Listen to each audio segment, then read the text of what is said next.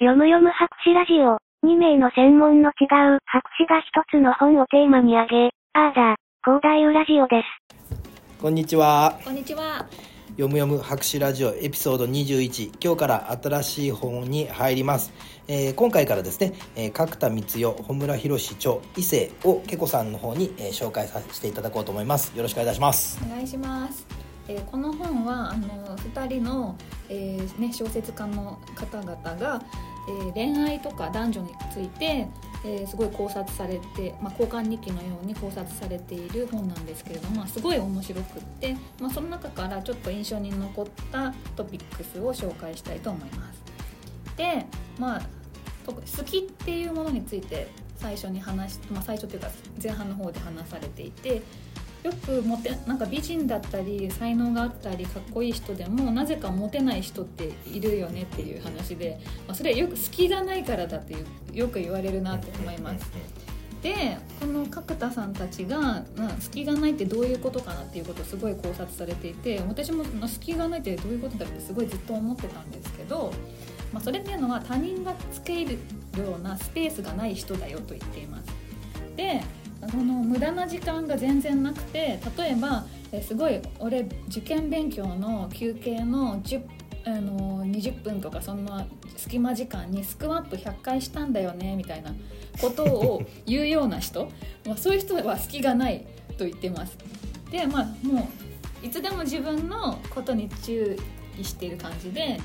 でモテモテて隙がある人っていうのはこうふっと力が抜けていてなんか余白があるよとでそこに自分が入れるなっていう風に予感させるような人が、まあ、隙がある人だよっていうことを言ってます。うん、で、まあ、ちょっと引用させてもらうと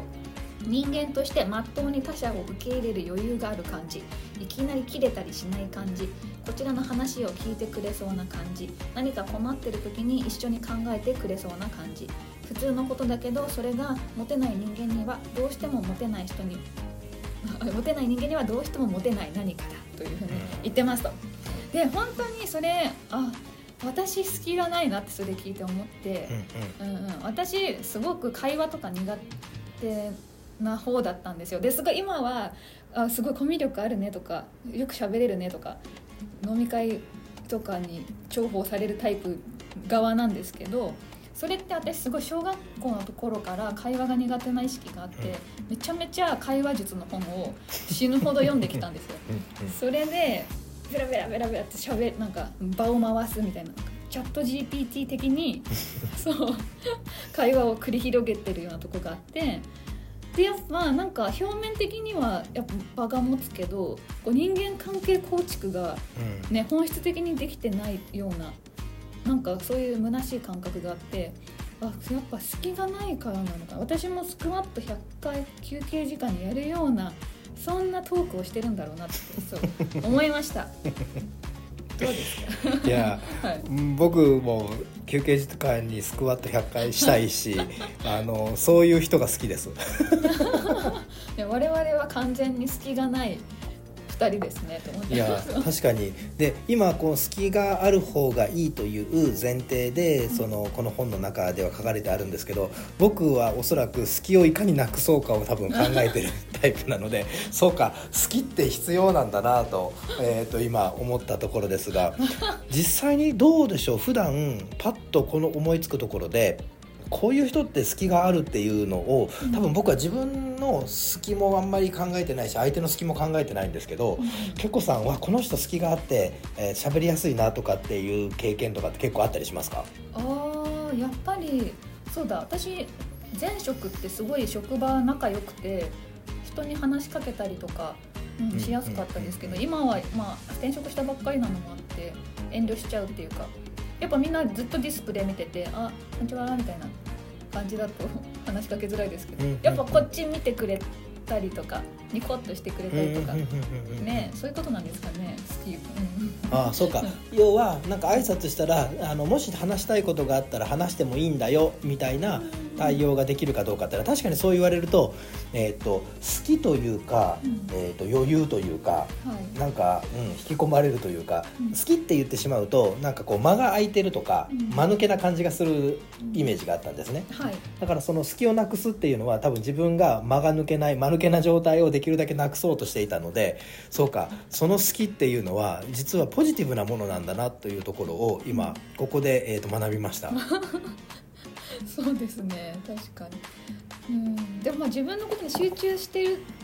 点ではいいのかもしれませんね。なんていうかうんやっぱうんそうね、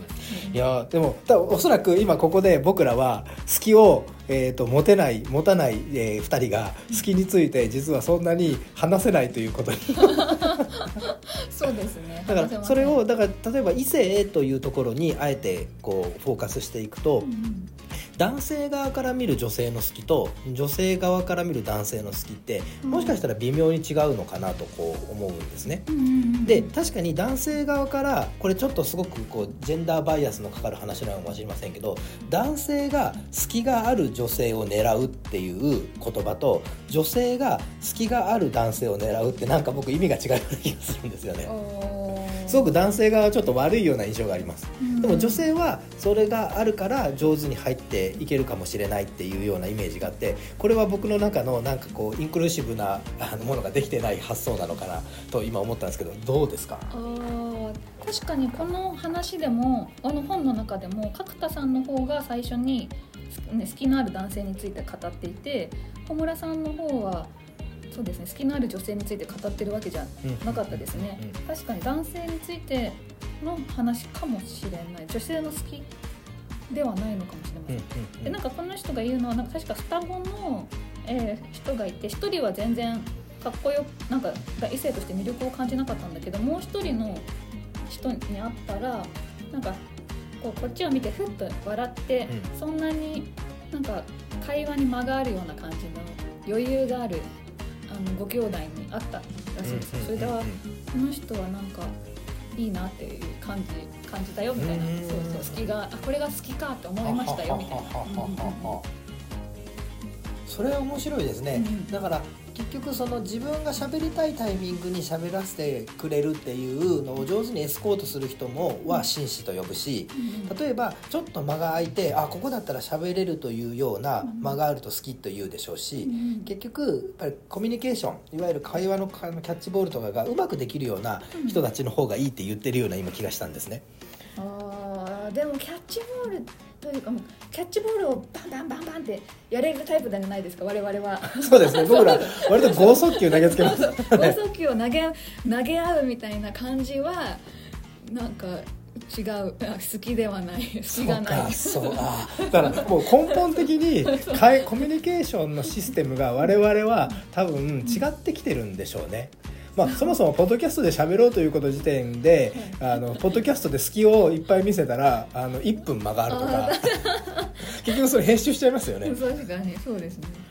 まあ、確かにそうか。その剛速球投げ合ってる人たちから、えー好きっていうのはすごく難しいんですねだからそのある意味ではそのなんて言うんでしょうちょっと話がややこしくなるとすると,、えー、と谷崎潤一郎が「陰霊陰影霊さん」っていう本を書いてるんですよね。えー、と日本の美学の中で、はい。えー、と例えば建築物の中とかにある、ん。いわゆるその明るい部分と暗い部分の、うん。えー、と陰影がその日本人的な日本的な美であると。はい。あえて建物の中に暗い場所を作ったりはい。その影が差すような場所を作ることによってうん。コントラストを明確にしてすごくそこに美的な感覚を及ぼすっていう考え方なんですけど、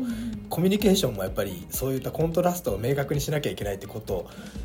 なのかあるいはもっと根本的にちょっと違うものなのかってなった時にかけこさんどういうふうに捉えてますか？そうあそうだ私がやっぱ今まで好きそう、まあ、堀先生も隙がない方だとは思うんですけどでもそれで別に悪いとは思わないんですけど、うん自分が隙がなくて反省してきたなっていうところはやっぱそういった啓発なんか会話系の会話術みたいなのをめちゃめちゃ読んできて、あここはこう返すべきだみたいな。あ向こうが私をどう思ってるかとかそういう心配で自分その自分の心配を解消するために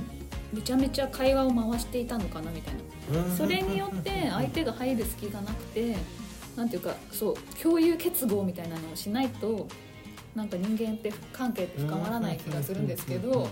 あそこができてなかったのかなってちょっと思いました。うんうん。今本当にすごくよく分かりました、うん。つまり会話っていうのを一つ、ん。その特に異性の会話とかもそうですけども、人間関係をより強く構築するためであったりだとか、うん。お互いをお互いに、えー、とイーブンに分かり合うものという前提に立つと僕はそういう会話が基本できません。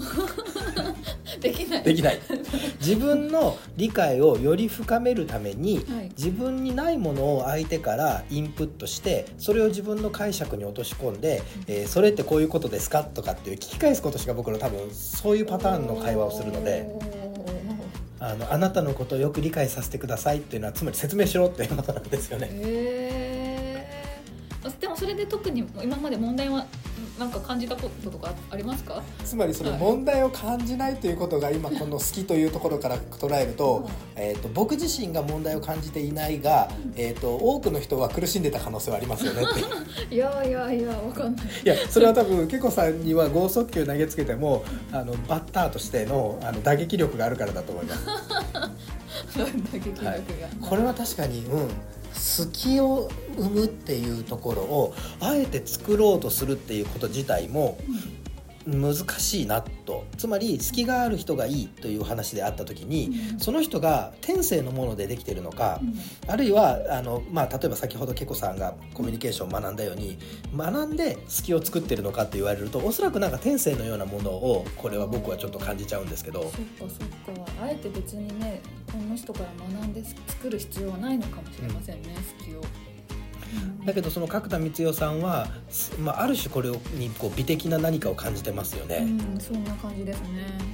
それは、えー、とその後にその本にもしかしたら書かれてるのかもしれませんけど異性として恋愛を発展させたいというものとして好きが必要なのか単にその異性男えーだんだん男男女女であってもコミュニケーションを発展させて友人としてのその関係性を発展させていこうとするものが例えば A と B があった時に、えー、と A のことを言ってるのか B のことを言ってるのかあるいは両方のことを言ってるかってどっちに読みましたか？あーちょっとちゃんと読めてないかもしれませんけど基本は異性の話として書いて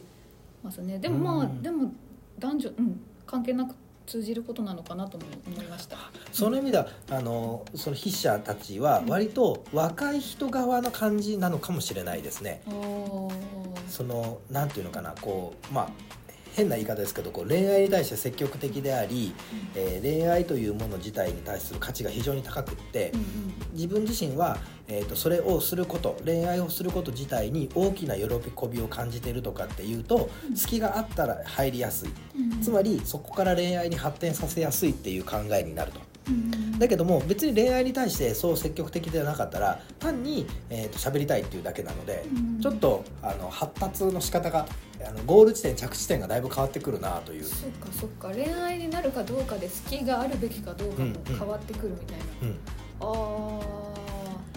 えー、でもなんか学生そう今転職したばっかりで新しい学生となんかねちょっと関係を構築していかなきゃいけないんですけど、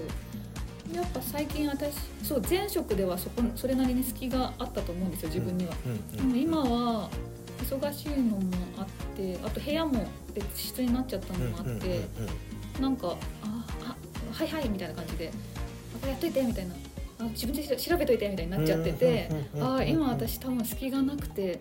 そうあと距離感もこのままだと離れていくだろうなみたいな。のあります。ああ そうか今の好きっていうのは、うんえー、とどちらかというと僕は最初あの時間的な間で捉えてたんですけど、うん今の話を聞くと空間的な物質的な距離感っていうのも好きに関わってきそうですうね。んありそうです。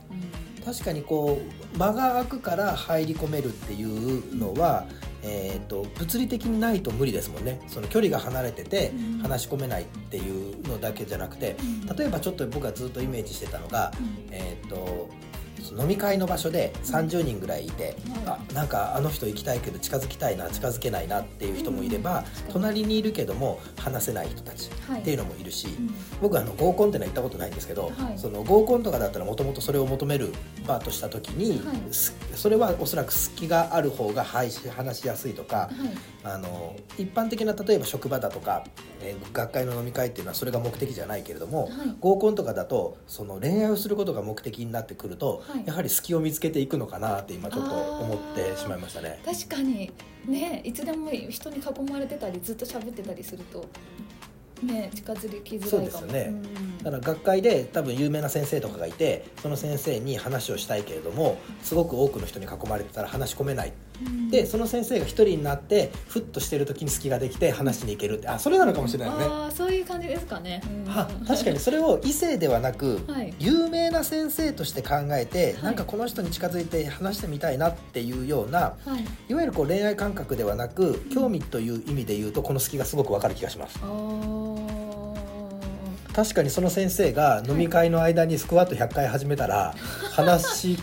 かけに行けませんよいけねませんいけません。無ですよね。駄な時間を使いたくないんだこの人はみたいな、わ私がつける隙がないみたいな。ですよね。うんうんで飲み会があってそのいろいろな先生と喋った後にその先生がおもむろに論文読み出したりとかするとこれちょっと話しかけれないですよね。れないです。そうではなくてこうキョロキョロしたりだとかちょっとトイレに立ったりとかするとあ今だったらいけるんだと思って話しかけれますよね。はいそうです。あすごい。僕隙を理解しました今、はい。えじゃあちょっと効果的な、はい。なんかちょっと隙を演出するにはどうしたらいいですかね、はい、それじゃあ次回の、えーネタに、えーしていきましょうか。効果的な隙を演出するっていうのが次回のテーマになります。はい。では、えー、とエピソード21、えーここで終了しようと思います。ではまたねまたねこのラジオには発言者の主観が大いに含まれます。可能な限りデータや根拠に基づいて内容を確認しておりますが、間違った内容も含まれることがあります。そのような場合はご指摘いただけますととても助かります。皆様と共に熟成していければと考えております。